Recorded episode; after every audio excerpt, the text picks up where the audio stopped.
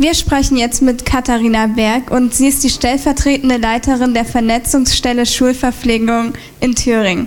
Und unsere erste Frage ist direkt, was die Vernetzungsstelle Schulverpflegung in Thüringen eigentlich ist. Hallo erstmal und danke für die Einladung. Die Vernetzungsstelle Schulverpflegung kümmert sich in Thüringen, wie schon der Name sagt, um die Schulverpflegung, das Schulessen und äh, wurde 2008 äh, gegründet im Rahmen einer bundesweiten Initiative in Form, weiß ich nicht, habt ihr vielleicht auch schon mal gehört, da geht es um auch gesunde Ernährung und Bewegung.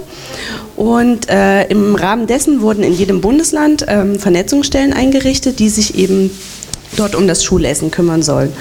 Und ähm, ja, wir in Thüringen ähm, machen das im Prinzip auch äh, in verschiedenster Art. Also wir sind ähm, für die Beratung äh, von Schulen, Schulträgern, Schülern und Eltern zuständig und ähm, ja, vernetzen uns mit verschiedenen Akteuren der Schulverpflegung und versuchen, gesunde Ernährung an die Kinder zu bringen und ähm, ja, irgendwie auch das Essen schmackhaft zu machen.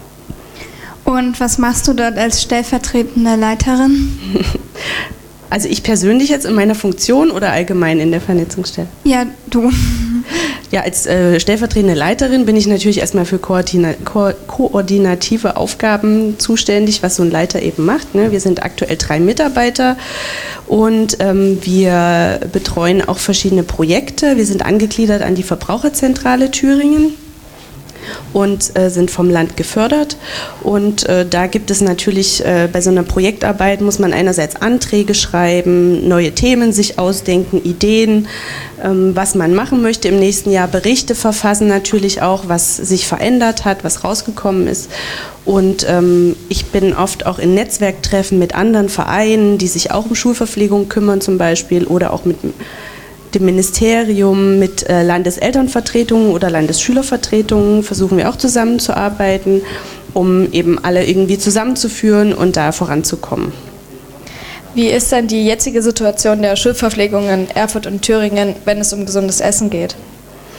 Ähm, unsere Befragungen, die wir alle vier Jahre durchführen, zeigen, dass sich grundsätzlich die Situation schon ein bisschen verbessert hat in den letzten Jahren, dahingehend, dass es ähm, ja qualitativ durchaus äh, hochwertiges Essen auch gibt, äh, aber ähm, immer noch Luft nach oben ist. Also leider wird ja ein Großteil der Schulverpflegung angeliefert. Ich weiß nicht, wie es bei euch in der Schule ist, aber da gibt es meistens einen Anbieter, der dann entsprechend das Essen kocht irgendwo, dann je nachdem. Ähm, über eine gewisse Strecke äh, in die Schule fährt und dadurch die Warmhaltezeit natürlich recht lang häufig ist. Das ist äh, sehr schade. Und ähm, das ist äh, so das größte Problem äh, eigentlich in den, äh, in den Schulen und bei dem Schulessen, dass es lange ähm, warm gehalten werden muss ähm, und dadurch natürlich der Geschmack leidet, die Konsistenz leidet und ähm, leider haben wir auch oft schlechte Beispiele, wo das ähm, Essen kaum mehr erkennbar ist, also was da gegessen wird.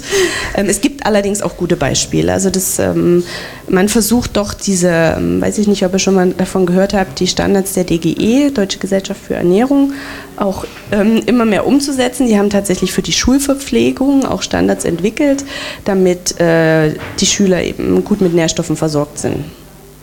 Beim Mittagessen vor allen Dingen natürlich. Auf Ihrer Internetseite haben wir Anregungen zur Umsetzung von Qualitätsstandards für die Schulverpflegung gefunden. Und worauf beziehen sich die Anforderungen für die Schulverpflegung?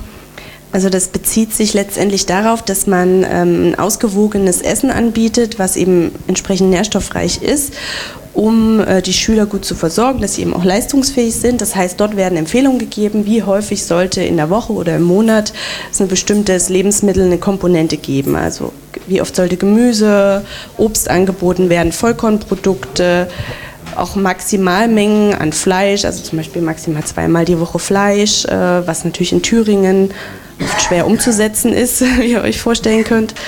Und ähm, genau sowas wird empfohlen, dann bestimmte Rahmenbedingungen, auch was die Pausenzeiten angeht. In so einem äh, DGE-Standard wird zum Beispiel empfohlen, dass 60 Minuten äh, Pausenzeit äh, so optimal wären. Ich glaube, das erreicht keine Schule oder so gut wie keine Schule in Thüringen und wahrscheinlich auch in keinem anderen Bundesland. Oder eben auch die Speiseräume, dass die entsprechend ansprechend gestaltet sein sollten. Auch das ist ein großes Problem, dem wir uns widmen. Ich sehe schon in euren Gesichtern, dass, dass ihr das kennt. Wie werden diese Anregungen und Empfehlungen in den einzelnen Schulen umgesetzt? Unterschiedlich. Also es gibt eine große, große Spanne. Es gibt Schulen, die äh, da wirklich motiviert dran arbeiten, wo auch die Eltern äh, sich sehr für einsetzen oder eben auch die Schüler und Lehrer und auch der Schulträger, mit denen wir auch viel zusammenarbeiten, weil die eben für die Schulverpflegung zu, äh, zuständig sind und da ähm, so eine gewisse Qualität auch halten wollen. Und ähm, es gibt leider eben auch Beispiele, bei denen das nicht so im Vordergrund steht und da ähm, was auch verständlich ist, andere Probleme äh, ja, vor, vordergründig sind da. Wir wissen ja alle, Lehrermangel etc. pp. Alle haben genug zu tun. Auch die Eltern wollen irgendwann mal Feierabend haben und sich nicht noch in der Freizeit vielleicht damit beschäftigen, aber so ein bisschen Zeit muss man eben auch für sowas investieren, wenn man da was bewegen will. Worauf sollten die Schüler denn beim Essen in der Kantine achten? Ja, achten im Sinne von, wenn Sie was Gesundes auswählen wollen, äh, ja, sollten Sie natürlich schauen, dass Sie immer irgendwie so ein bisschen ausgewogen, äh, klar, Gemüse und äh, Beilagen sich auswählen. Wenn es Salat gibt, ist immer günstig, ne? so ein Salatbuffet gibt es auch in manchen Schulen.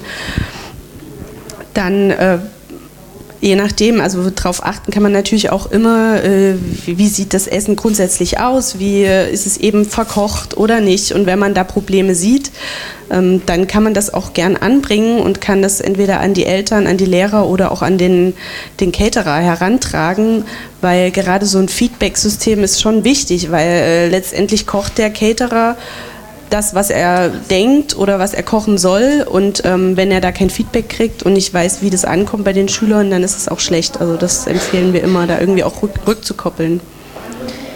Also in vielen Schulen werden keine Softdrinks angeboten und wieso nicht? Ja, ist äh, in unserem Sinn. Wieso nicht? Naja, gut, das liegt ja eigentlich auf der Hand, äh, weil wir wissen ja, dass Softdrinks jetzt einen recht hohen Zuckergehalt haben.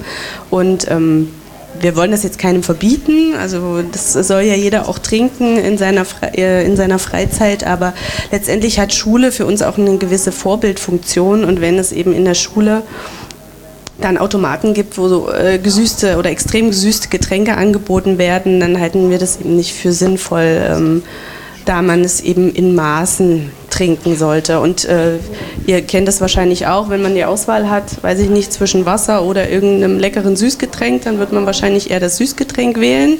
Und wenn die Auswahl nicht da ist, dann kann man nicht darauf zurückgreifen. Also es ist ja Ab wie vielen produzierten Mahlzeiten eines Unternehmens kann man davon ausgehen, dass die Qualität des Essens leidet? Kann man so nicht sagen. Also da ähm, die Verbindung würde ich jetzt erstmal so nicht herstellen. Ähm, letztendlich ist es äh, so ein Unternehmen immer auch auf Wirtschaftlichkeit, ähm, ja, also denen ist die Wirtschaftlichkeit wichtig, ist ja auch klar, sie müssen ihre Mitarbeiter bezahlen. Und ähm, es kommt auf die Umsetzung an. Also man kann jetzt nicht sagen, wenn da irgendwie mehr als 100 Essen produziert werden oder so, äh, letztendlich hält sich kein Unternehmen, äh, wenn oder selten, wenn wirklich nur wenig produziert wird. Also es kommt immer drauf an. Und deshalb, äh, ja, würde ich da gar, gar nicht unbedingt irgendwie einen Zusammenhang sehen. Was sollte man als Schüler tun, wenn man merkt, dass die Essensqualität in der Schule miserabel ist? Also als erstes sollte man vielleicht mal fragen bei den Freunden und bei den anderen Schülern, ob sie das genauso sehen und äh, das sicher auch bei den Lehrern mal ansprechen was immer gut ist, so Einzelmeinungen sind eben schwierig, weil es gibt, jeder hat eine andere Meinung, jeder hat einen anderen Geschmack. Wenn man dann feststellt, okay, offensichtlich bin ich da nicht alleine, dann kann man sich an die Schülervertretung, Elternvertretung vielleicht wenden. Vielleicht gibt es auch in der Schule so eine Art Verpflegungsausschuss, Mensa AG. Ähm, oder einen Verpflegungsbeauftragten, mit dem man das besprechen kann, sich zusammentun. Wie gesagt, die Rückkopplung direkt an den Anbieter, an den Caterer ist sowieso immer gut. Vielleicht ändert er das ja dann auch, weiß man ja nicht macht auch immer der Ton natürlich die Musik. Ne? Und ähm, dann kann man sich grundsätzlich immer an uns wenden. Also wenn es irgendwelche Probleme gibt, irgendwelche Fragen, einfach anrufen oder eine E-Mail schreiben und wir helfen da auch gern weiter. Wir kommen auch gern mal vorbei, je nachdem.